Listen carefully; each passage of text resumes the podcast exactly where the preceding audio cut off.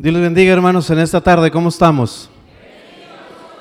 Gloria a Dios. ¿Quiere orar en esta hora antes de sentarnos? Te damos gracias, Señor, en esta tarde por la bendición que nos das de estar aquí en tu casa.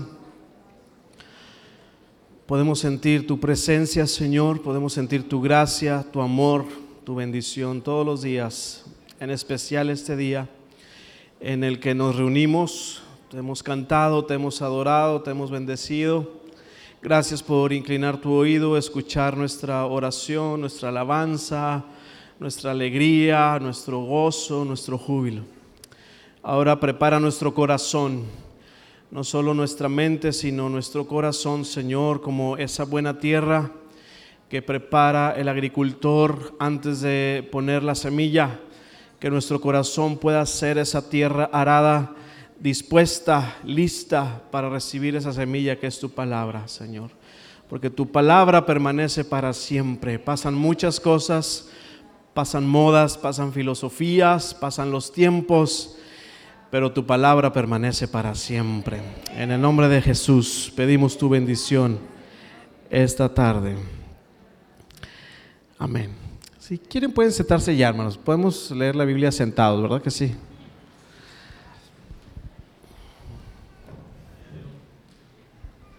Si hay gente allá, ¿verdad, hermanos? Está medio oscuro para allá. este, vamos a continuar leyendo el libro de Números, capítulo 7.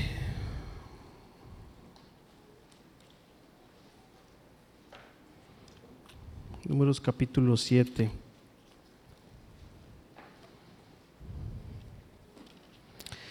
El capítulo 7 de Números, hermanos, tiene muchos versículos, tiene 89.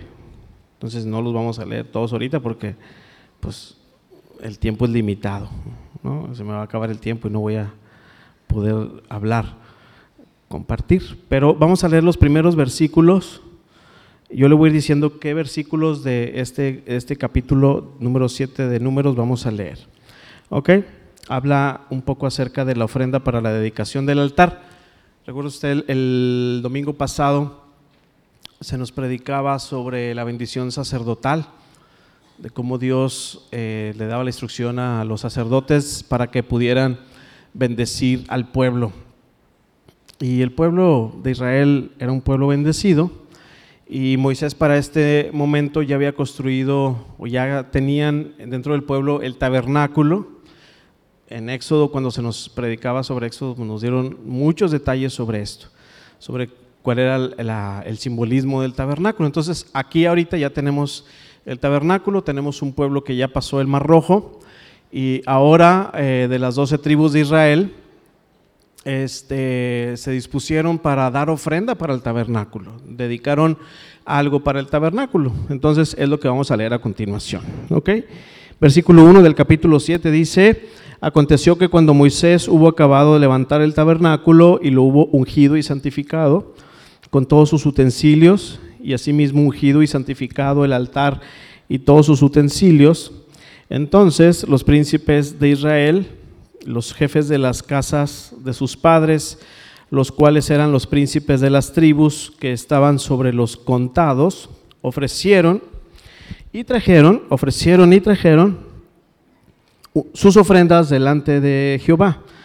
Seis carros cubiertos y doce bueyes, por cada dos príncipes un carro, y cada uno un buey, y los ofrecieron delante del tabernáculo. Y Jehová habló a Moisés diciendo, tómalos de ellos, y serán para el servicio del tabernáculo de reunión, y los darás a los levitas, a cada uno conforme según su ministerio. Recuerda usted, no sé, digo, ah, eh, cuando se habló de números cuatro, había, estaban los levitas y se les dieron funciones específicas a estos hombres. Unos cargarían el tabernáculo, otros cargarían el arca, otros llevarían las cortinas. Jorge nos hablaba acerca de los diferentes dones y ministerios que hay en la iglesia. Entonces, esta ofrenda que trajo el pueblo de Dios, en este momento Dios le dice a Moisés, tómalo porque va a ser para los levitas, para el servicio, para el funcionamiento, vaya, del tabernáculo. Entonces, el versículo 12 habla acerca de lo que trajo cada una de las tribus de Israel, ¿ok? Doce tribus trajeron y el versículo 12, cada día iba a traer uno este, una, una ofrenda y el versículo 12 habla del primer príncipe de la primera tribu de Israel que trajo algo.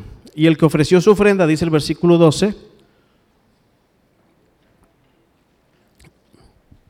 el que ofreció su ofrenda el primer día fue Naasón, hijo de Abinadab, de la tribu de Judá. Su ofrenda fue un plato de plata de 130 ciclos de peso, un jarro de plata de 70 ciclos al ciclo del santuario, ambos llenos de flor de harina amasada con aceite para ofrenda, una cuchara de oro de 10 ciclos llena de incienso, un becerro, un carnero, un cordero de un año para el holocausto, un macho cabrío para la expiación, y para ofrenda de paz, dos bueyes, cinco carneros, cinco machos cabríos y cinco corderos de un año. Esta fue la ofrenda de Enasón, hijo de Aminadab.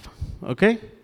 De ahí en adelante, el versículo 18 dice, y el segundo día vino Natanael y ofreció esto. Y el versículo 24 dice, el tercer día vino fulano de tal y ofreció esto. Entonces, eh, reflexionaba ahí con mi familia porque fue como un copy-paste, hermanos, ¿ok? Los que usan Word saben de qué estoy hablando. Tú le das copiar, pegar, copiar, pegar, copiar, pegar 12 veces y son los siguientes ochenta y tantos versículos de este capítulo, ¿ok? uno por cada tribu de Israel ofreció exactamente lo mismo, exactamente lo mismo ofrecieron las doce tribus de Israel. Entonces, me voy a brincar toda esa parte. Si alguien quiere leer bastantes veces, 12 veces lo mismo, lea esos versículos. Pero el versículo 89, después de que todos trajeron su ofrenda para el tabernáculo, dice así, y cuando entraba Moisés en el tabernáculo de reunión para hablar con Dios, oía la voz que le hablaba de encima del propiciatorio que estaba sobre el arca del testimonio, de entre los dos querubines, y hablaba con él. Dios hablaba con, con Moisés. Ok, ahí tenga su Biblia abierta por si luego le pido que, que la saque para leer otros pasajes.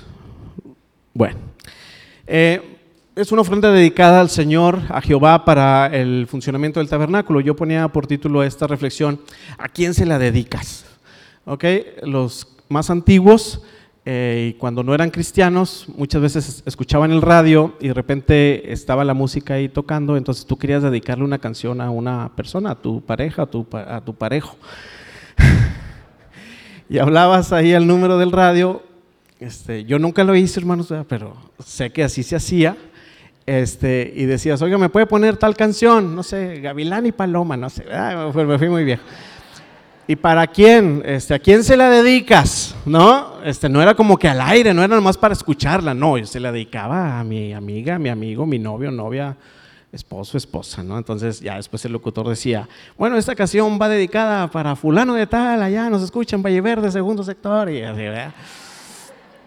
Y ya la persona estaba escuchando el radio. Así era, muchachos, antes, ¿verdad? Para escuchar música. Cuando querías tú escuchar una canción y no tenías un disco, un cassette o un CD, hablabas al radio para que el de la estación te la pusiera. Y la persona que llamaba, yo creo que se sentía muy importante, ¿no? De que pusieron mi canción y el que recibía la canción se sentía mucho más, me dedicaron una canción, ¿verdad? Y era la forma de saludarse en tiempos que no había WhatsApp.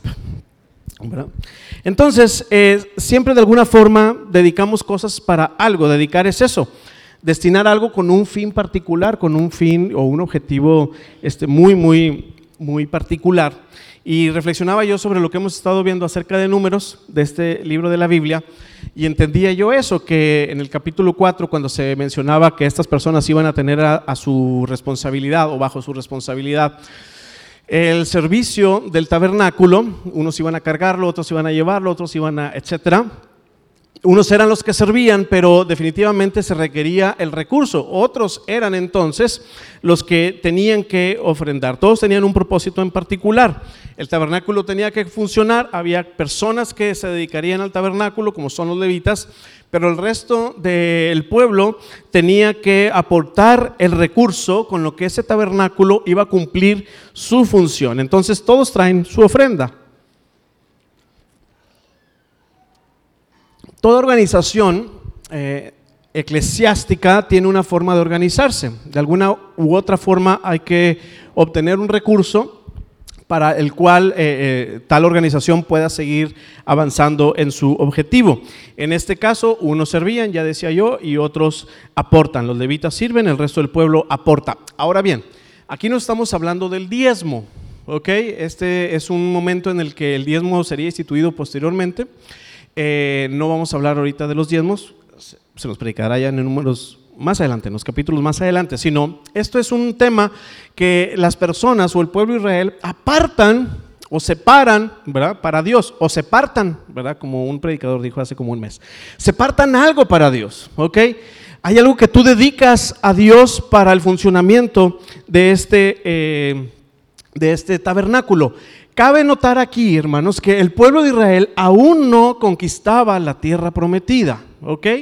El pueblo de Israel acaba de salir de Egipto, va empezando en su caminar por el desierto con algunos años ya, pero aún no llegaban a la tierra prometida. Vaya, aún no conquistaban esa tierra que Dios les había dicho, donde fluiría leche y miel, que implica una bendición material, donde podían cosechar sus propios este, alimentos, etcétera. Aún no llegaban y disfrutaban de lo que Dios les había prometido, pero aún así aunque no habían conquistado la tierra, aún así las doce tribus de Israel separan algo de lo que Dios les había permitido tener, machos cabríos, carneros, borreguitos y demás, oro, plata, etcétera, separan algo, dedican algo para Dios. Entonces, ese tabernáculo, hermanos, se iba a sostener con lo que voluntariamente cada persona, cada tribu de Israel iba a aportar, ¿no? Entonces, una vez que se daba esa ofrenda, los levitas se ponían en funcionamiento y una vez que se cumplía con lo que estaba establecido, Moisés entraba en ese tabernáculo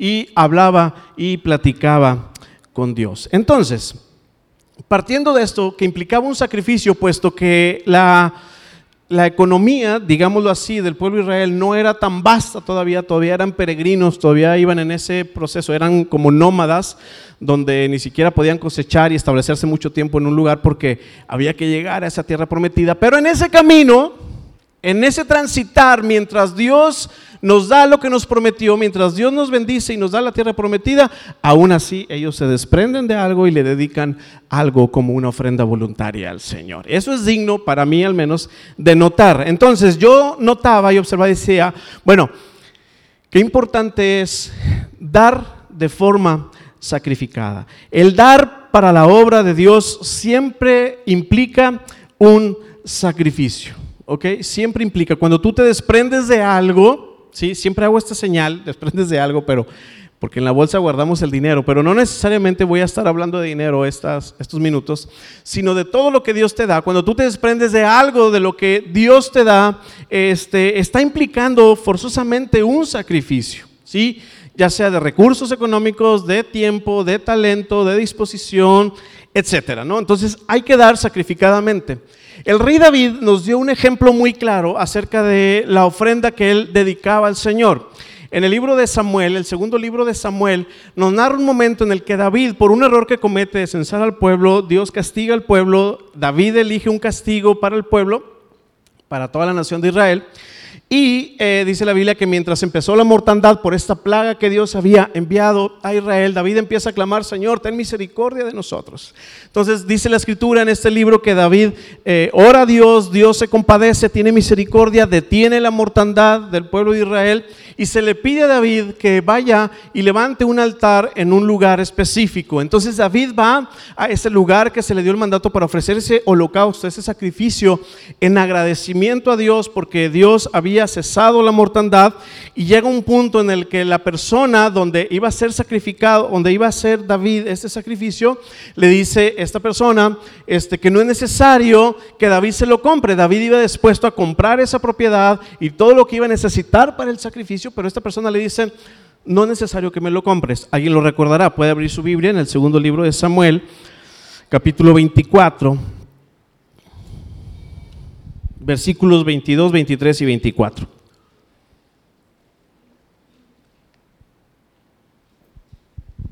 Versículos 22, 23 y 24, este hombre se llamaba Arauna. Entonces Arauna dijo a David, tome y ofrezca mi señor el rey lo que bien le pareciere. He aquí bueyes para el holocausto y los trillos y los yugos de los bueyes para leña. Todo esto, oh rey, yo Arauna, se lo da al rey. Luego dijo Arauna al rey, Jehová tu Dios te sea propicio. O sea, aquí vemos una persona que dice, ¿cómo le voy a vender al rey? Algo que me está pidiendo para ofrecer algo a Jehová. O sea, rey, tú eres el rey, toma lo que necesites, toma la tierra, toma el holocausto, toma los animales, toma la leña, toma todo lo que necesites para que tú puedas ofrecer este sacrificio. Yo creo que si yo hubiera estado ahí, yo le hubiera dicho, muchas gracias hermano por su ofrenda voluntaria. ¿Verdad? Qué amable es usted. Yo lo hubiera tomado y hubiera ofrecido a Jehová. Sin embargo, en el corazón de David existía algo que se llama eh, sacrificio por Dios, ofrecer sacrificadamente. Entonces, observe bien la respuesta que el rey David le da en el versículo 24. Entonces, el rey le dijo a Arauna, no, no, no, sino por precio te lo compraré, porque no ofreceré a Jehová, mi Dios, holocaustos que no me cuesten nada. Entonces, David compró la era a los bueyes por 50, 50 perdón, ciclos de plata. ¿De plata? Ok. Este, entonces David dice, no, tengo que, tiene que costarme este sacrificio que yo le ofreceré al Señor. No puede ser que nada más así, de forma natural y normal, y pues bueno, para cumplir hay que darle gracias a Dios, hay que ofrecer un sacrificio, me lo regalas, qué buena onda, qué padre, ponlo ahí, pues ya cumplimos y ya le agradecimos. No, David dice, no, me tiene que costar a mí, tiene que, tiene que implicar un sacrificio, algo de lo que yo me niegue. En este momento hablamos de un recurso que es la plata, pero dice, me tiene que costar, yo lo tengo que pagar. ¿No? Y es, es la actitud que hace David o que tiene David frente a, este Arauna, ¿no? Entonces pudiéramos pensar, alguien está pensando, bueno, 50 ciclos de plata para David, pues era como que yo me pidiera una ofrendita de 5 pesos, ¿verdad? Pues a como si, si se los compro, ¿no? Pues el rey David era muy rico, era un rey muy poderoso y demás. Bueno, le voy a dar un ejemplo del Nuevo Testamento, ¿le parece bien? Aparte eso está en el Antiguo Testamento, eso no aplica hoy en día, somos no testamentarios, estamos bajo la gracia, ¿verdad? Este, como que esas historias como que no, no, no muy bien aplican. Bueno, vayámonos al Nuevo Testamento, ¿no? Usted recorda, recordará aquella historia cuando Jesús estaba al lado de donde se depositaban las ofrendas y las limosnas y la gente iba y depositaba su dinero. ¿Recuerda usted esto? ¿Qué pasó? Jesús vio a los ricos dar mucho dinero, así dice la palabra en el capítulo 21 de Lucas. La gente daba mucho dinero, los ricos daban mucho dinero, observe bien se desprendían de mucho dinero y daban mucho dinero. Entonces llega una viuda, una mujer pobre, viuda, y solo da dos moneditas, que implicaba hoy en día unos cuantos pesitos, hermanos, ¿ok? Entonces Jesús dice, esta mujer dio más que todos los aquellos hombres. Entonces, si hubiera estado ahí, le hubiera dicho Jesús, que no viste la ofrenda? que no viste que este hombre rico sacó la chequera y sacó todo su dinero y depositó ahí que ni cabe todo el dinero que acaba de depositar? Y tú dices que esta mujer que da dos moneditas dio más que todos ellos. Yo le hubiera dicho eso a Jesús. ¿Cómo es posible? ¿No estás viendo la ofrenda? Lo que pasa es que Jehová y Dios y nuestro Señor, hermanos, no ve el tema de cantidad, ve lo que hay en el corazón. Esta mujer viuda, a diferencia de los ricos, dice, porque los ricos dan de lo que les sobra. El rico es riquísimo, tiene mucho dinero y da monedas, da muchas, pero da de lo que les sobra. Sin embargo, esta mujer dio todo su sustento. Esta mujer tenía solamente unos cuantos pesos para comprarse unos cuantos taquitos por ahí, pero aún así destinó ese dinero para darlo al Señor. Esta mujer dio más ofrenda. ¿no? Entonces, esa para mí es una ofrenda sacrificada. ¿Está de acuerdo conmigo? Es una ofrenda que me implica un costo. Esta señora dijo, aunque me quede sin comer, pero le voy a dar esto al Señor. Aunque no me compre lo que yo quiero, pero le voy a dar esto al Señor. Aunque sacrifique mi tiempo libre, se lo voy a dedicar al Señor. Aunque yo esté cansado y pueda irme a un lugar de esparcimiento, quiero dedicarle algo al Señor. ¿Ok? Vayamos a otro ejemplo que en lo personal me gusta mucho, que se encuentra en el libro de Corintios capítulo 8.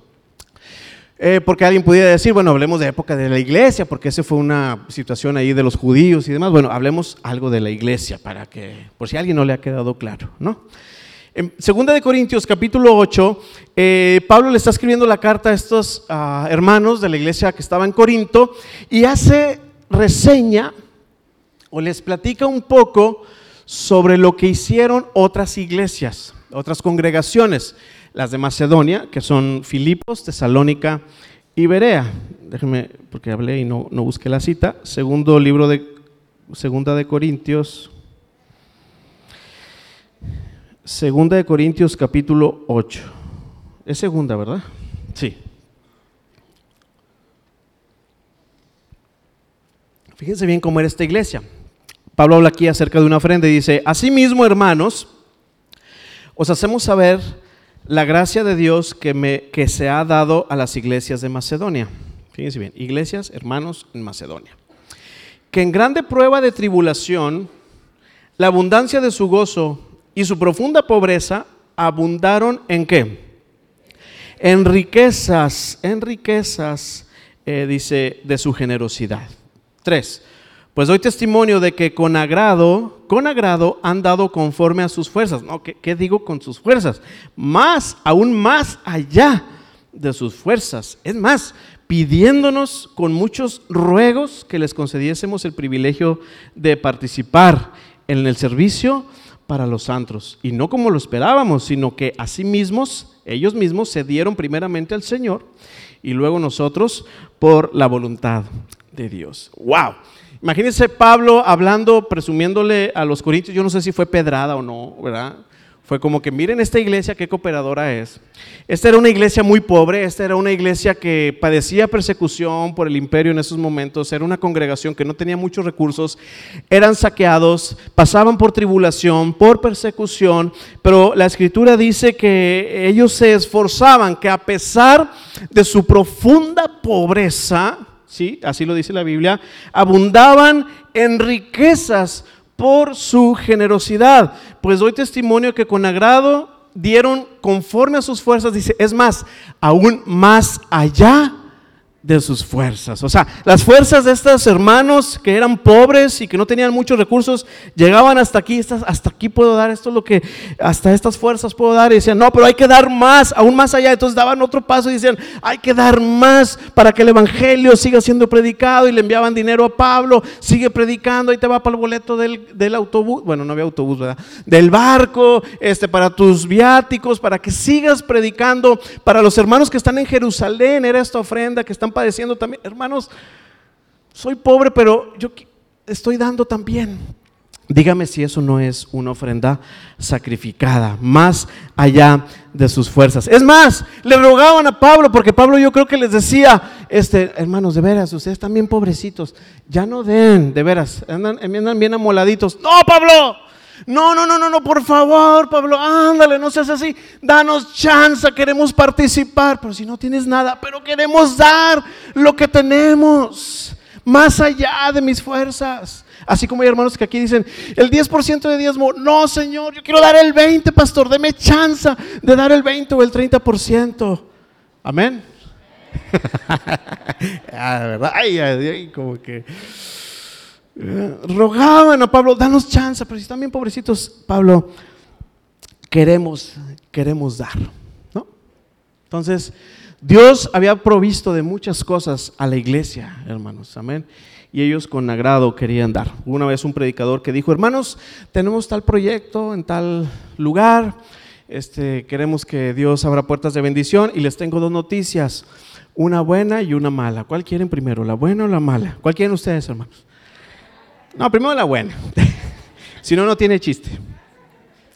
Dice el pastor, la buena es de que Dios ya proveyó todo lo que hace falta para conquistar aquel terreno. Oiga. Amén, aleluya. No, la gente brincaba, se alegraba. Dios ya proveyó ese dinero, ese recurso ya está disponible, está listo para ser usado en esta obra que queremos conquistar. Y la mala, pastor, dice, la mala es que todavía está en su cartera y en su cuenta de banco. ¿Cuántos están bendecidos de parte de Dios, hermanos? Dios nos ha dado muchas bendiciones. Unos tienen más que otros, pero qué bonito es cuando en el corazón hay un agradecimiento. Se dieron primero al Señor, dice la Escritura, hermanos. Y eso es importantísimo hacerlo notar también. Dice Pablo, es que primero se dieron a sí mismos al Señor y luego nos dieron a nosotros. Cuando tú te das al Señor, cuando tú te entregas al Señor y entiendes cuál es la visión de la iglesia, que es seguir predicando, no te importa desprenderte de lo que Dios te ha dado. Y vuelvo a decir, no estoy hablando exclusivamente del tema económico, de todo lo que Dios te ha dado. Cuando tú comprendes la visión de Dios para esta tierra, tú empiezas a dar en forma automática. Pero primero necesitas tener un encuentro con Dios. Primero se dieron a sí mismo a Dios, dice eh, Pablo, se dieron estos hermanos a Dios y luego lograron dar para el Evangelio. Amén. Qué bonito es esto. ¿Sabes cuándo das de corazón y sacrificadamente? ¿Cómo es dar? ¿Cuándo sé si doy de corazón y sacrificadamente? Yo puse ahí como número uno. Cuando entiendes, escuche, que todo lo que has recibido viene de Él. Cuando digo todo, hermanos, es todo. Dice la epístola de Santiago, capítulo 1, versículo 17, toda buena dádiva, todo don perfecto, proviene de lo alto, del Padre de las Luces. Lo que me digas, todo. ¿Tienes vida? ¿Tienes salud? Es de Dios, ¿verdad que sí? ¿Tienes una casa donde te cubres de la lluvia, el frío y demás? Qué bendición, es parte de Dios. ¿Tienes un empleo remunerado? ¿Recibes un ingreso? Gracias, Señor. ¿Tienes un coche en el que te mueves, o autobús, te hay el recurso? Gloria a Dios. ¿Tienes una bonita familia? Gloria a Dios, Dios te la ha dado. ¿Tienes capacidades, habilidades, profesiones, títulos? Gracias, Señor, porque todo lo he recibido de ti, ¿verdad que sí? Tienes dones, ministerios, talentos, habilidades, etcétera. Señor, todo lo he recibido de ti. Y es cuando tú empiezas a comprender, a menguar tú, crecer Cristo para entender que todo lo que tienes, todo lo bueno que tienes, dice aquel viejo canto, todo lo bueno que tengo lo he recibido de Dios, ¿no? Entonces empiezas tú a agradecerle al Señor. Y mira, y dice 1 Corintios 4, 7, voy a leerlo textual para no perderle sentido. 1 Corintios 4, 7 le dice Pablo a, los Corintios, a los Corintios, perdón, les dice, versículo 7, 1 Corintios 4, 7, porque ¿quién te distingue? Y pregunta Pablo, ¿o qué tienes? Te pregunta a ti y a mí esta mañana, tarde, ¿o qué tienes que no hayas recibido? ¿Tú tienes algo que no hayas recibido? Reflexiona. ¿Tienes algo tú que no hayas recibido? ¿Verdad que todo lo hemos recibido? Eres muy capaz, lo has recibido de Dios. Tienes un trabajo, lo recibiste. Eres bien educado, te lo dieron tus padres. Tienes un recurso de parte de Dios, Dios te da la habilidad, la fuerza, el conocimiento, la experiencia, la inteligencia. ¿Qué tienes tú que no hayas recibido? Entonces, dice Pablo, y si lo recibiste, ya, ya coincidimos todos en que todo lo hemos recibido, ¿verdad que sí, hermanos? Si lo recibiste, ¿por qué a veces te glorías, te ufanas, te enorgulleces como si no lo hubieras recibido. ¿Se da cuenta de la reflexión que hace Pablo, hermano? ¿Por qué a veces entra en tu corazón el orgullo de decir, pues es que yo me he esforzado, yo soy inteligente, yo soy capaz, yo soy dedicado, yo soy administrado y si algo tengo es por mi capacidad, ¿no? Este, ni siquiera somos agradecidos a veces con nuestros padres o con las personas que nos han ayudado, pues a lo mejor a Dios lo hacemos hasta el último lugar, o sea, y si decimos, hermanos, tenemos que ser honestos con nosotros mismos, a veces sí decimos, eh, bueno, pues gracias a Dios, sí, gracias a Dios, pero gracias a Dios, ¿verdad? Gracias a Dios tenemos trabajo, gracias a Dios, gracias. Pero si somos honestos, a veces es de labios para afuera, ¿no? Entonces, eh, las iglesias, hermanos de Macedonia, entendieron esto y por eso su corazón estaba agradecido y había frutos que abundaban en la vida de Pablo y del Evangelio en ese entonces. Entonces, yo creo que nosotros en esta tarde deberíamos de pensar en que tenemos que dedicarle a Dios lo que nosotros tenemos, ¿verdad que sí, hermanos? Lo que Dios te ha permitido tener en sus manos, tienes que ponerlo en sus manos, dedicárselo a Él, parte de lo que Él te da, para que puedas ser bendecidos tú, tu casa y las demás personas. Para eso Dios puso dones, ministerios en la iglesia, para edificación del cuerpo de Cristo. Puede ser algo que tú consideras muy insignificante lo que Dios te ha dado, pero aún así Dios promete una bendición cuando tú lo pones en sus manos. Y te voy a dar un ejemplo, bueno, dos. ¿Se acuerdan ustedes cuando Moisés sale del mar eh, huyendo, saliendo, escapando de los egiptos, se enfrenta al mar? ¿Y qué pasa con Moisés? Dios le dice, eh, empieza Moisés a, orar y decirle, Señor, estamos entre el mar y los egipcios. Y Dios le dice, ¿qué tienes en tu mano? ¿Se acuerda usted de esto? ¿Qué tenía Moisés en su mano? Una vara, esa misma vara que cuando Dios llama a Moisés le dice, tú tienes en tu mano una vara, porque Moisés le decía, Señor, no me van a creer, yo soy tartamudo, yo no puedo ir ante Faraón. Y Moisés clamaba a Dios así, Dios le dice, ¿qué tienes en tu mano? Pues ah, esto es una vara, es un pedazo de madera, de una rama, pues. Eso aviéntalo y lo avienta y se hace una culebra. Recuerda usted esto, ¿no? Entonces ya frente al mar rojo, vuelve a clamar Moisés y le dice, Señor, ¿qué hago? El mar enfrente a mí, vienen los egipcios. Y Dios le vuelve a decir lo mismo. Moisés, ¿qué tienes en tu mano? Pues una vara, pues extiéndela y camina, Moisés, ¿no? Entonces, lo poquito a veces que nosotros tenemos o bajo nuestro criterio, que es poquito, en las manos de Dios, hermanos, se puede transformar de mucha bendición para los demás. Amén. Eso poquito, entre comillas lo digo, que Dios te ha dado puede ser de grande bendición para ti y para muchas otras personas. Caso en el Nuevo Testamento. ¿Recuerda usted aquella eh, parte en la que Jesús estaba predicando a muchos miles de personas. Entonces los discípulos ven bastantes miles y dicen, Jesús, pues ya despídelos porque ya nos está dando hambrita. Este, ya despídelos para que se vayan a comer a su casa. No tenemos comida suficiente para todos. ¿Qué dijo Jesús? ¿Qué tienes por ahí? Pues nada, no tenemos nada. ¿Cómo que nada? Pues nada. Pero nada es nada, pues cinco panes de la Belén. Cinco panes y dos peces. pero son miles, Señor. No podemos hacer nada con esto. Pero en las manos del Señor cambian las cosas, ¿verdad que sí, hermano? Lo poquito en las manos de Jesús cambian las cosas. Entonces, ¿qué tienes? Yo te pregunto a ti en esta tarde, ¿qué tienes tú en tu mano? ¿Qué tienes tú en tu mano? ¿Alguien tiene un don, un talento, un ministerio? Dedícaselo al Señor. ¿Alguien tiene dinero? Dedícale una parte al Señor. Alguien puede decir, no, hermano, yo no tengo nada, nada más tengo tiempo. Dedícale ese tiempo al servicio de Dios, ¿verdad que sí? Este, eres una persona sociable, dedícale esa cualidad que tienes al Señor y sé sociable con los hermanos. Es que yo pues sé tocar un instrumento, nada más dedícale esa habilidad, ese talento que Dios te, dio, te dio, perdón, para alabar al Señor. Dáselo al Señor para bendecir a otros. Esa, hermanos, es una ofrenda dedicada, una ofrenda sacrificada. Cuando preparaba esto, vino a mi mente aquella, no sé si llamarle metáfora, ilustración o qué sé yo, que escuché hace muchos años allá en el Monte Carmelo, en la que una vez había un granjero que, bueno, le voy a platicar así porque creo que así era, si es de otra forma más o menos usted ahí me corrige, pero había un granjero que quería un desayuno y le pidió a sus animalitos que le ofrecieran algo para ese desayuno. Entonces tenía una gallina, una vaca y un cerdito. Entonces, la primera que pasó fue la gallina. ¿no? Entonces, la gallina, pues, ¿qué cree que le ofreció al granjero? ¿Eh?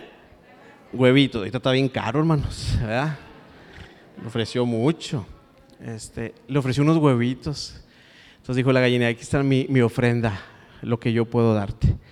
Wow, unos huevitos. Dijo, pero el huevito solo como que no, ¿verdad? Entonces, a ver, la vaca, que pase la vaca, ¿con qué lo vamos a acompañar? Entonces la vaca dijo, granjero, yo puedo darte leche para tu desayuno, te puedo dar un quesito panela para que lo puedas acompañar ese huevito. Te puedo dar mantequilla también este, y demás. Muy bien a la vaca, pudo dar, pudo dedicar algo para el granjero. De repente en tercer sitio, hermanos, no se presentó el marranito, el cerdito, pero había una canasta llena de tocino, chicharrón de las ramos, ¿verdad?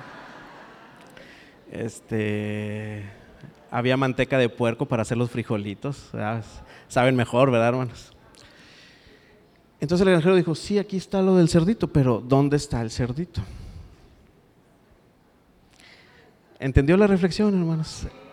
El cerdito tuvo que dar su vida para poder ofrecer algo, ¿verdad? Ya no voy a comer chicharrones de la Ramos, yo, ¿no? Ya, ya, me dolió el corazón. ¿Cuántos cerditos hay aquí, hermano? Nada, no se cree.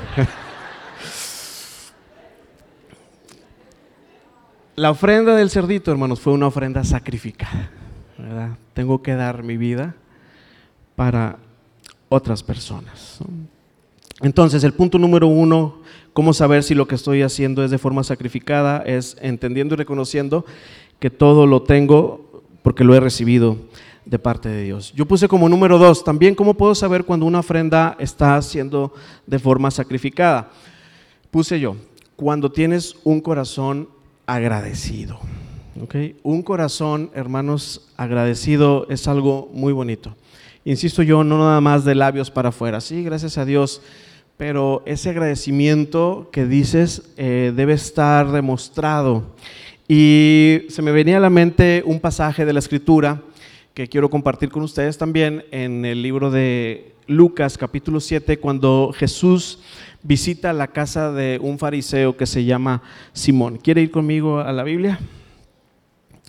Lucas capítulo 7.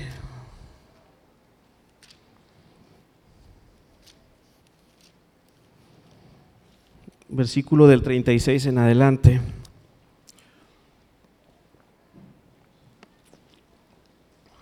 Hermanos, yo siempre he creído que cuando dispones tu corazón, la palabra de Dios es muy clara. Es, le decía yo a los varones el miércoles, casi que ni hay que predicar. O sea, creo que cuando tienes un oído sensible, abierto, Dios te habla de forma muy simple. Creo que eso pudiera pasar, o eso espero que pase con esta, esta, este momento en la vida de Jesús, este, que creo que algunos pues ya conocemos, ¿no? O la mayoría ya conoce. Bien, tenemos aquí a Jesús, hermanos, en el capítulo 7 de Lucas, versículo 36, dice que uno de los fariseos, que conocemos que se llama Simón, ¿qué hizo? Le rogó a Jesús que comiese con él. ¿Ok? Jesús, por favor, ve a mi casa. Te invito a comer a mi casa. Qué bonito, ¿no? Invitar a Jesús a comer a tu casa. Este hombre invita a Jesús a comer a su casa, eh, dice el versículo enseguida. Y habiendo entrado en casa del fariseo, o sea, Jesús entra en la casa del fariseo y se sentó a la mesa. Entonces, ya estaban ahí comiendo eh, la comida que le habían ofrecido a Jesús. Eh, entonces aparece para mí una segunda protagonista de esta historia, después de Cristo, y dice, entonces una mujer de la ciudad, que era qué? Pecadora. Para acabar pronto, era una prostituta, era una mujer de la calle, una mujer pública. Al saber que Jesús estaba a la mesa en la casa del fariseo, trajo un frasco de alabastro con perfume. Y estando detrás de él, o sea, de Jesús, estando dónde? A sus pies, vea cuántas veces dice pies, llorando, comenzó a regar con lágrimas sus pies y los enjugaba con sus cabellos y besaba sus pies y ungía y los ungía con el perfume.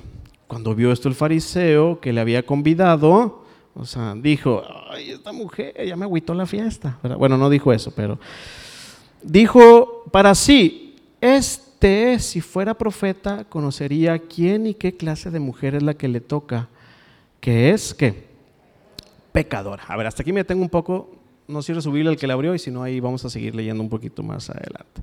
Entonces hay dos momentos aquí. Un hombre pidiéndole a Jesús que vaya a su casa y, rogándole que fuera y porque quería invitarlo a comer. Este hombre ofrece una comida a Jesús. ¿Eso es bueno? Bien, ofrece una comida a Jesús. Entonces, en ese momento, en esa reunión, en esa casa, no podía entrar cualquier persona. El fariseo invitaba a sus amigos, personas eh, importantes, personas de su misma forma de creencia, eran unos asistentes, podemos decirlo así, distinguidos, ¿ok? Porque Jesús venía a cenar o a comer con él. Entonces, una mujer que es pecadora, dice la escritura, se entera que Jesús está ahí, obviamente por lo que acabamos de leer entendemos que era una mujer que necesitaba de Cristo, sí, necesitaba su perdón y esta mujer reconoce que necesita ese perdón, entra a la casa, no sé cómo, ¿sí? se postra a los pies de Cristo, dice así, y estuvo llorando, llore y llore, tanto así que con las lágrimas eran tan abundantes que con sus lágrimas empezó a regar los pies de Cristo. Hermanos, los pies de Cristo o de cualquier persona en aquellos tiempos, cuando entraban a una casa, eh, eh, normalmente se ofrecía un vasito de agua para limpiar los pies, porque imagínense caminar en el desierto este, en guaraches y con el sudor y eh, sandalias y está curioso, ¿verdad? Y aún así esta mujer este, se postró a los pies de Cristo y con sus lágrimas empezó a mojar los pies del maestro, ¿sí? y dice que con sus cabellos los secaba, los enjugaba y después derramaba el perfume, un perfume costoso, un perfume que para ella representaba tal vez su futuro, era parte de ella. Tanto el cabello como el perfume era muy valioso para una mujer. Si hoy en día es algo muy importante para una mujer, pues en aquellos años obviamente significaba mucho más lo que esta mujer estaba haciendo a, los pies de Cristo. Entonces eso le incomodó naturalmente al, al fariseo. El fariseo dijo, oye, aquí pura gente nice, puro VIP, ¿verdad? O sea, esta gente ya, ya nos agüitó, no le dieron la invitación y aquí está, y como que empezó a incomodarle y dice, aparte, o sea, Jesús debe de saber que es una mujer cualquiera, ¿no? Este, no sé si quería que adivinara a Jesús o algo. Este, la gente erraba en sus, en sus pensamientos. Jesús no era un adivino, hermanos, ¿ok? Jesús sabía las intenciones del corazón. ¿okay? Un hombre una vez estaba buscando un adivino. Dijo, te recomiendo este adivino, es muy bueno. Y luego le habló al adivino. Dijo, bueno, hablo a del adivino. Sí, dice el adivino. ¿Quién habla? Dijo, uy, ya empezamos mal. O sea, pues que adivine quién habla, ¿verdad? No era tan bueno, hermanos, pues no adivinó quién habla. Jesús no era un adivino, hermanos. Jesús conoce los corazones, ¿verdad que sí? Jesús sabía las intenciones que tenía el fariseo al invitar a Jesús a comer y cuál era el corazón que tenía la mujer para estar derramando ese perfume. Observe que ambos estaban ofreciendo algo a Jesús. Amén. Los dos ofrecieron cosas. Si yo llegara ahí a esa escena y veo que el fariseo le puso un plato de comida exquisita a Jesús, yo diría, wow, aplausos para el fariseo. Qué bonita predicación sería ofrecerle algo a Jesús. Qué bonito. Pero Jesús no se deja impresionar por lo que nosotros ofrecemos. Ah, caray. Jesús no se deja impresionar por lo majestuoso, la invitación formal o lo que estamos ofreciendo. ¿Por qué? Porque Jesús está no viendo la ofrenda, sino el corazón con, lo que, con el que se está dando esa ofrenda. Los dos estaban ofreciendo cosas. El corazón de uno estaba totalmente alejado de Cristo. No invitó a Cristo con el fin de reconocerlo como Dios. Quería encontrarle alguna falla, quería hacerle preguntas difíciles, quería ponerle una encrucijada, yo no sé. Pero su corazón del fariseo, de este Simón, no estaba cerca de Cristo, aunque le estuviera ofreciendo una comida. ¿Va entendiendo la reflexión, hermano? Más o menos. Ahí va. Jesús conoce los corazones. Se da cuenta, entonces ahí estaba el fariseo pensando nada más, ¡ay, esta mujer ya me agüitó toda la fiesta! No está invitada y así, en su corazón, porque dice la Biblia que hablaba para sí. Entonces, siga conmigo leyendo. ¿En qué versículo estoy? Lucas 7, en el 40. Entonces, respondiendo Jesús, le dijo, Simón, Simón, ¿verdad? Simón, una cosa tengo que decirte. Él le dijo, di maestro, lo que tú quieras, yo quiero escuchar. Yo no sé si en ese momento Simón dijo, lo pensé o lo dije, ¿verdad? Una cosa te tengo que decir, di maestro, este, entonces dice, un acreedor tenía dos deudores. El uno le debía 500 denarios y el otro 50. Uno le debía mucho, hermanos. 500 denarios es mucho y otro el 10%, 50. Y no teniendo ellos con qué pagar, dice Cristo, este señor perdonó a ambos. Dime pues, Simón, ¿cuál de ellos le amará más? Respondiendo Simón le dijo, bueno, yo creo, yo pienso que aquel a quien perdonó más, pues es el que más va a amar, pues le perdonaron más, más va a amar. ¿Qué le dijo Cristo? Rectamente has juzgado. Vuelto a la mujer, volteó a ver a, esta mujer, pero le dice a Simón, ¿ves esta mujer, Simón? Yo creo que ahí Simón dijo, ah, ya me descubrió. Este sí es un profeta. ¿Viste esta mujer, Simón? Sí. Mira, yo entré en tu casa, no me diste agua para mis pies, mas esta ha regado mis pies con lágrimas y los han jugado con sus cabellos. No me diste beso, Simón. Se acostumbraba, hermanos. No me diste beso. Mas esta, desde que entré, no ha cesado de besar mis pies. Tú, Simón, no ungiste mi cabeza con aceite, mas esta ha ungido, no con aceite, con perfume, un perfume costoso, mis pies. Por lo cual te digo, Simón, que sus muchos pecados le son perdonados, porque amó mucho.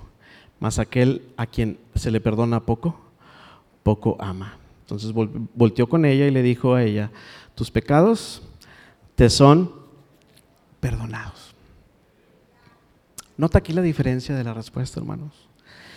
Yo veo aquí a un Simón diciendo, creo que estoy muy equivocado. Delante de todos pudiera ser correcto el hecho de que Simón estuviera ofreciendo una comida, otra le estaba regando un, perfume a los pies del maestro, pero Dios no ve lo que nosotros como hombres miramos, Dios ve el corazón con lo que estamos haciendo esto, hermanos. Una ofrenda puede ser puesta delante de Dios, pero eh, para Dios pudiera pasar desapercibido. Tú no me diste agua y está eh, con sus lágrimas ha mojado mis pies, no me diste beso. Y esta mujer, muy pecadora, sí, para la gente, pero no ha cesado de, de besar mis pies. Tú no me ungiste y esta mujer ha derramado ese perfume que para ella era valiosísimo, muy costoso, pero aún así no tuvo empacho en derramarlo sobre mis pies para que mis pies oliera bien. ¿Nota usted aquí que Jesús no hace referencia a la comida, hermanos? ¿Lo nota?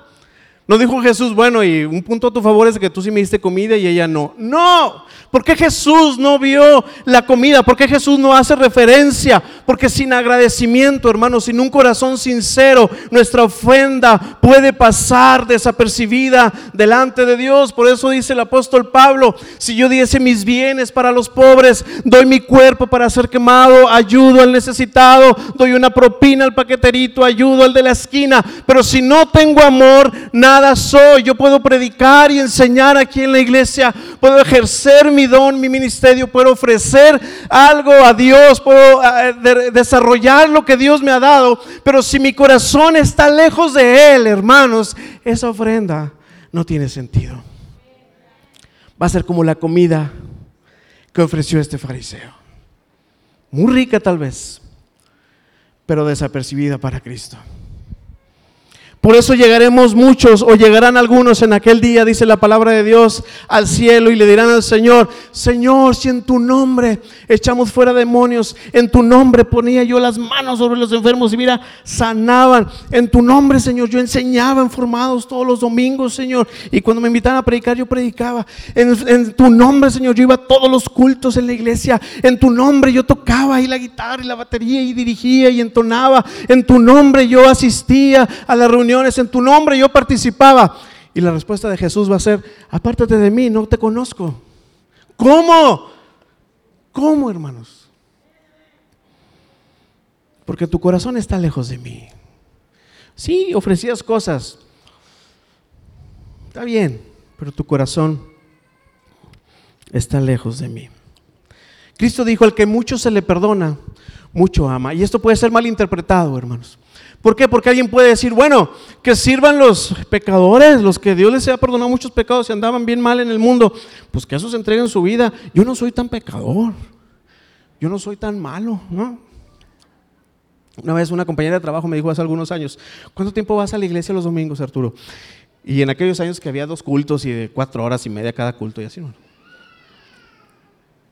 Yo le dije, pues voy como unas seis, siete horas el domingo. Y dijo, así has de estar de pecados para que vayas tanto tiempo. Mm, de veras, así me dijo. Pues a lo mejor no está tan equivocada. Porque necesitamos estar cerca del Señor, hermanos. Porque a veces pensamos de que pues que sirvan los más pecadores. No está hablando aquí de cuántos pecados tienes tú. Yo pequé poquitos. Yo, hermanos, la Biblia dice en Romanos que todos hemos pecado, todos somos malos, todos hemos pecado y hemos sido destituidos de la gloria de Dios. Aquí lo que está haciendo referencia a Cristo, hermanos, es que cuando una persona siente que no necesita el perdón de Dios, nunca ofrecerá algo genuino a Dios. ¿Me escuchó? ¿Entendió? Cuando una persona siente o actúa que no necesita el perdón de Dios, estoy bien. No necesito de parte de Dios nada. Nunca ofrecerá algo genuino. Puedo ofrecer un plato de comida a Jesús. Pero esta mujer, hermanos, ofreció algo mucho más puro, mucho más genuino, que fue bien recibido por el maestro. ¿Verdad que sí? Porque esta mujer derramó todo lo que ella tenía. Sí, podremos traer una comida al Señor y esta pudiera ser ignorada por Dios y decirnos el Señor, no te conozco, no la he visto, no la entiendo, no me sirve. Porque lo que Dios desea, hermanos, no es un plato de comida, permítame la expresión. Lo que Dios desea no es que yo esté en todos los cultos, aunque debo de venir cuando sea posible a todos los cultos.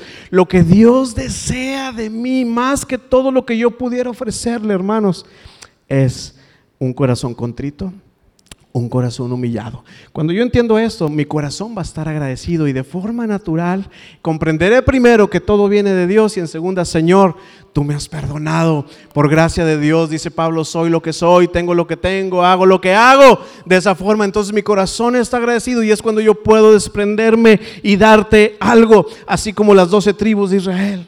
Todos, absolutamente todos dieron algo para el Señor, aún sin conquistar, decía yo al principio, la tierra prometida, aún así dieron algo para Dios. ¿sí? Dios te ha dado muchas cosas a ti y a mí. ¿Qué le vas a dedicar a Él? Dios te dio una habilidad de cantar, ¿se lo vas a dedicar a Él? ¿O algo más? Dios te ha dado un talento de tocar un instrumento. ¿Qué vas a hacer con él? Dios te ha dado un don, un ministerio. ¿Qué estás haciendo con él? Alguien puede decir, es que yo no tengo dones ni ministerio, yo no tengo mucho tiempo en la iglesia. Dios te ha dado una capacidad, una habilidad. Eh, ¿Qué vas a hacer con él? Alguien puede decir, yo nada más tengo tiempo. Dale tiempo al Señor. Es que yo estoy viejo. Dale tu experiencia al Señor, dedícaselo a Él. ¿Me está escuchando, hermanos? Hay algo que tú puedes dedicarle al Señor y con lo cual Él va a estar muy congratulado. Va a decir, este de lo que yo le he dado me ha servido. De todo lo que tú tienes, que Dios te ha dado, ¿qué tanto le estás dedicando a Él? De todo el tiempo que tú tienes disponible después de trabajo y de dormir, todo el tiempo que Dios te da para ti, ¿cuánto tiempo le estamos ofreciendo al Señor? De todo el dinero que Dios te da, tu ingreso, ¿cuánto de eso le estás dedicando al Señor? ¿Dónde está tu corazón? Dios no quiere tu ofrenda, quiere tu corazón. Quiere que tu corazón esté cerca de Él. Alguien puede decir en esta tarde, mi vida es un desastre. No tengo dinero, no tengo talentos, no tengo don, soy un amargoso, una tóxica, uno, no tengo nada para enseñar. Es más, soy como esta mujer, soy pecadora, le he fallado mucho al Señor, no tengo nada para ofrecer, no tengo nada que darle, no tengo nada que dedicarle. Bueno, a ti te quiero decir en esta tarde que lo más valioso y lo más bonito que tú le puedes dedicar al Señor es tu corazón. Tú me podrás decir, es que dinero no tengo, bueno, talentos no tengo, ah, bueno, ok, este tiempo tampoco, este, habilidades, no, nada. Lo que no me puedes decir que no tienes es tu corazón. ¿Y sabes qué? La buena noticia es lo que Dios está demandando. Dame, hijo mío, tu corazón. Dios no te pide dinero, ni que cantes, ni que prediques, ni que... Dios dice, dame tu corazón. Con eso, cuando tú le entregas tu corazón al Señor, cuando tú le entregas tus fracasos, tus pecados, tus miserias, tus frustraciones, tus ansiedades, en ese momento Dios te recibe, te abraza y te da muchas más bendiciones de las que tú te pudieras imaginar. Amén. ¿Quieren ponerse de pie en esta tarde, hermano? Ya termino.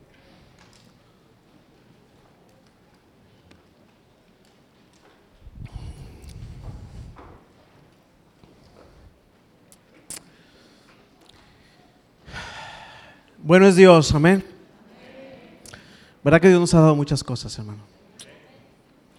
Somos ingratos a veces, somos ingratos. Pensamos que Dios se fija en lo que hago, lo que doy. Mm. Dios está viendo el corazón, hermano. Mm. No vio el plato de comida del fariseo. No, eso no era importante. Dios quería el corazón del fariseo. Cristo quería, perdón, el corazón del fariseo.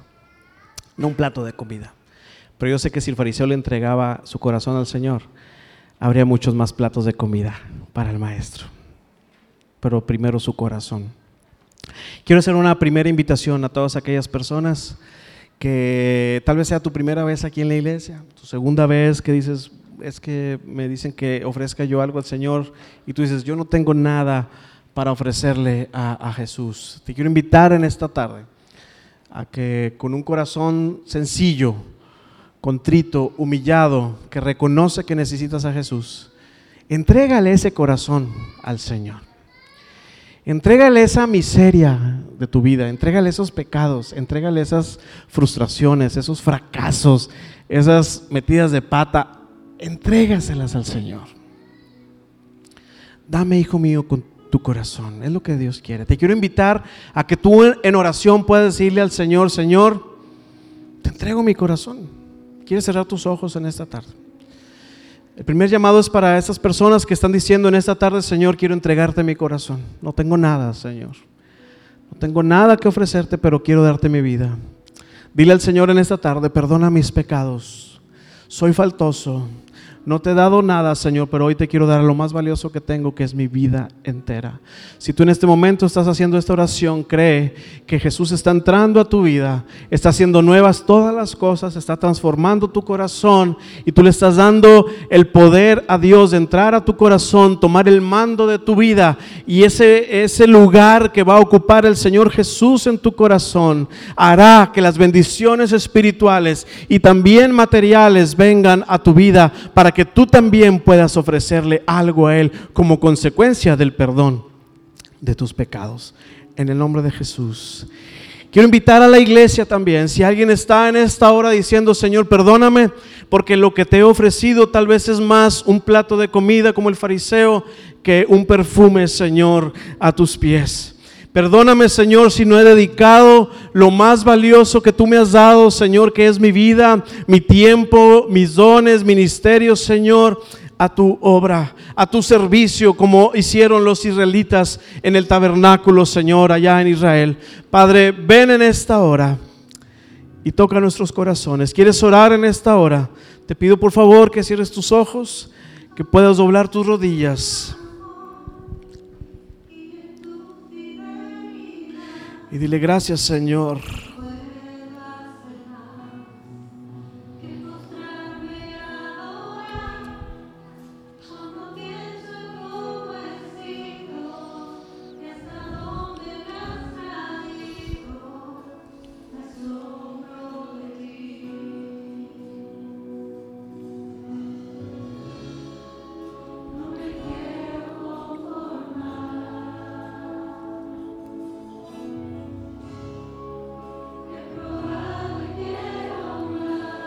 Habla con Dios en esta tarde.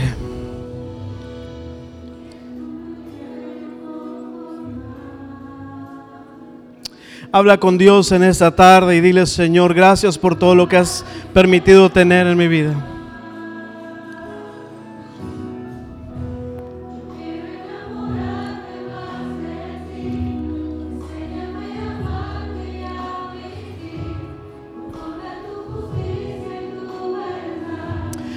Ven Señor en esta tarde y toca nuestros corazones.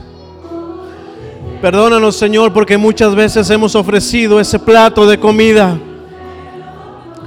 y no hemos ofrecido el perfume que tú esperas de nosotros Señor. Hemos ofrecido las migajas Señor de nuestro tiempo, de nuestra vida, de nuestros recursos.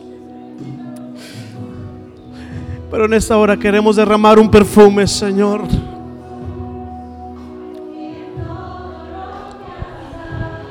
Permite, Señor, que mi ofrenda, mi servicio, mi canto, el don, el ministerio, Señor, pueda recibirlo como ese perfume, Señor. Que en agradecimiento por el perdón de mis pecados te doy, Señor.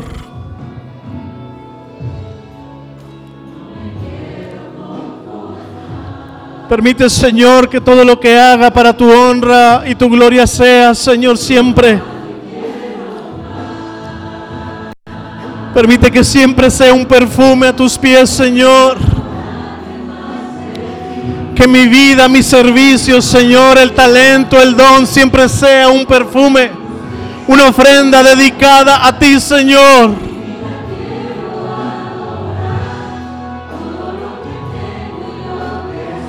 Una ofrenda dedicada a ti, Jesús. Porque hemos sido bendecidos.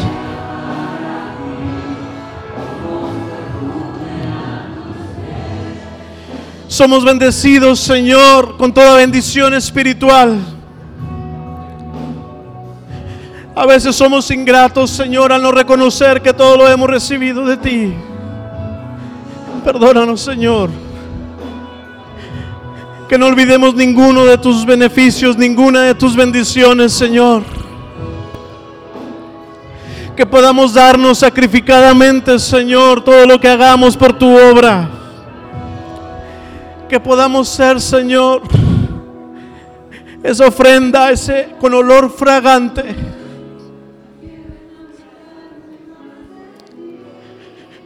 Porque, Señor, ese olor que desprendió el perfume no se compara, Señor, con el olor que desprendió, Señor, esta mujer arrepentida. Ese lugar, Señor, olió de forma maravillosa por la humillación y el perdón de esta mujer, Señor. No quiero ofrecerte más platos de comida, Señor, con un corazón alejado de ti. No quiero ofrecerte más platos de comida con un corazón lejos de ti, Señor con un corazón seco, un corazón apartado, un corazón frío. No quiero, Señor.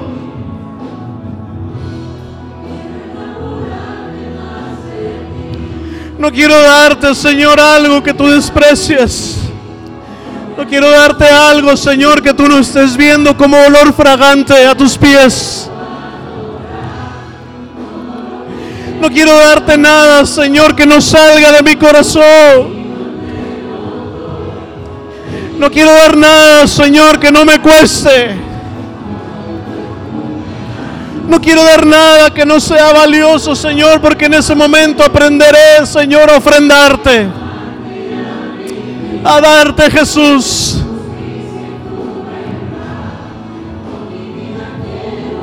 Que mi vida entera, Señor, sea en adoración siempre. Que mi vida entera, Jesús, sea a tu servicio. Como ese perfume. Como ese perfume, Señor.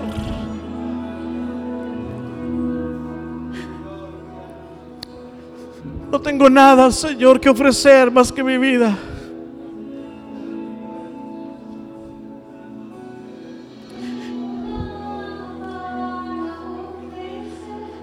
Tengo nada, Señor.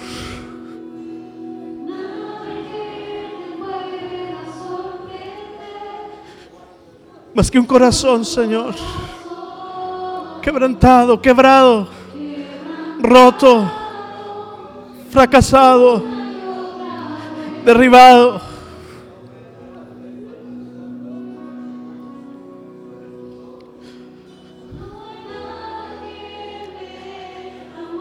No tenemos nada, Señor, más que un corazón contrito y humillado. Ese corazón que tú no desprecias. Esta mujer fue despreciada por todos menos por ti, Señor.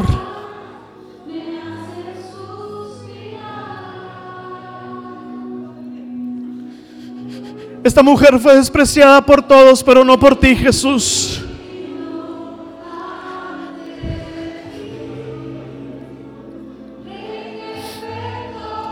Esta mujer no tenía ningún valor, Señor, pero tú le diste valor en ese momento. porque se inclinó delante de ti, Señor, al que todo perdona, al Rey de Reyes y Señor de Señores.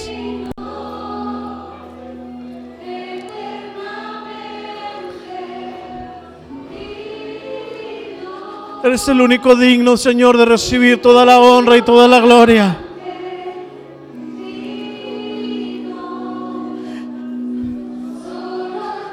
Eres el único digno, Señor, de recibir nuestra ofrenda.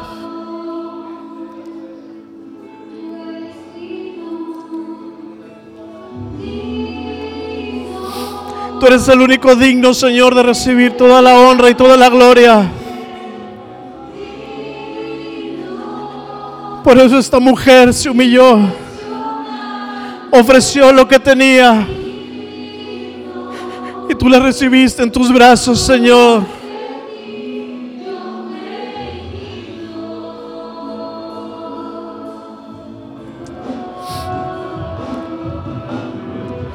Gracias, Señor,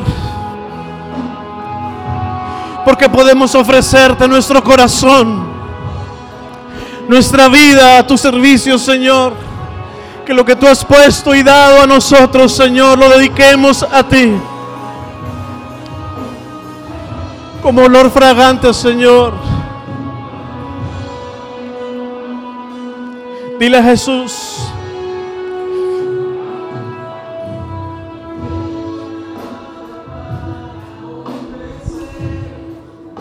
No tenemos nada, Señor.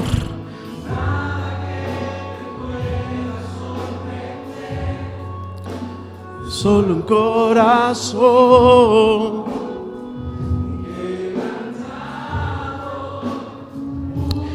Eso ofrécele al Señor tu corazón quebrantado y humilde. Gracias, Señor.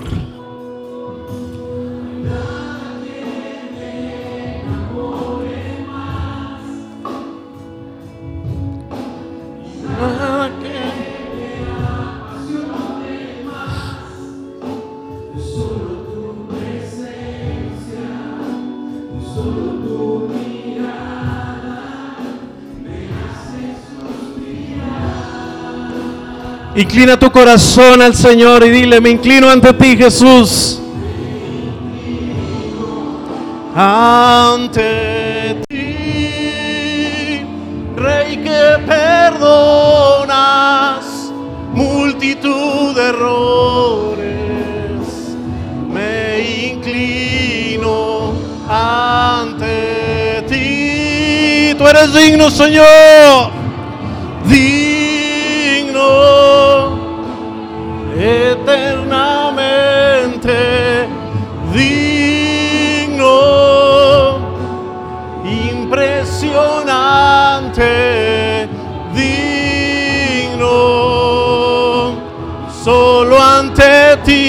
yo me inclino. Dile eres digno Señor